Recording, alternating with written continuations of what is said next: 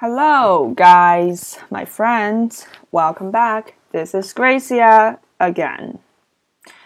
So, in today's lesson, instead of going on to the next unit, I'm gonna go through some details and reasons why I'm doing this series of lessons. First thing first, aim of my lesson. Obviously, it is to help you as a positive learner of English to extend and improve your vocabulary. And there are four ways to do this. Number one, increase the number of words that you know. Number two, help you to use words in a more natural, more accurate way. Number three, improve your knowledge and active use of collocation. Number four, present additional meanings or metaphorical uses of words you may already know.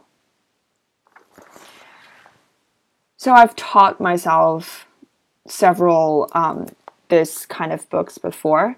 They're they're all published by Cambridge and they're very useful. So I can assure you that learning from the book will definitely help improve your English.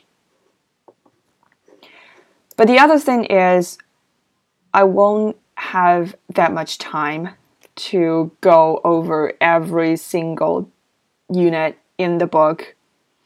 So I'm just go on and select a few that I think is the most important and most commonly used and then share them with you.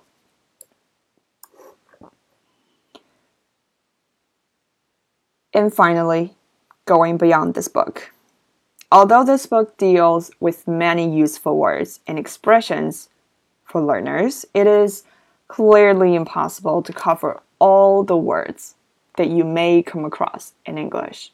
The best way to increase your vocabulary further is to read and listen to as much English as you can. And there are a lot of tips in the book suggesting ways in which you can do this.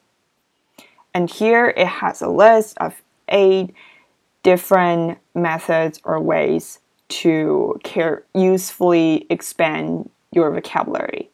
Number one, reading novels, newspapers, or magazines. Number two, exploring websites. Number three, reading things in English that relate to your job or academic interests.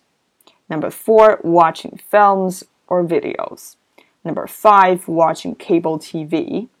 Number six, listening to the radio. Number seven, listening to songs. Number eight, listening to audiobooks. Like what you're doing right now.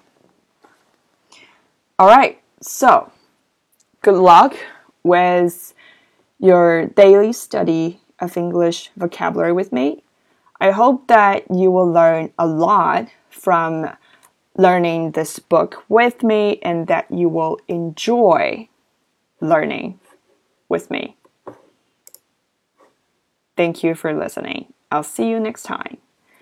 Bye bye for now.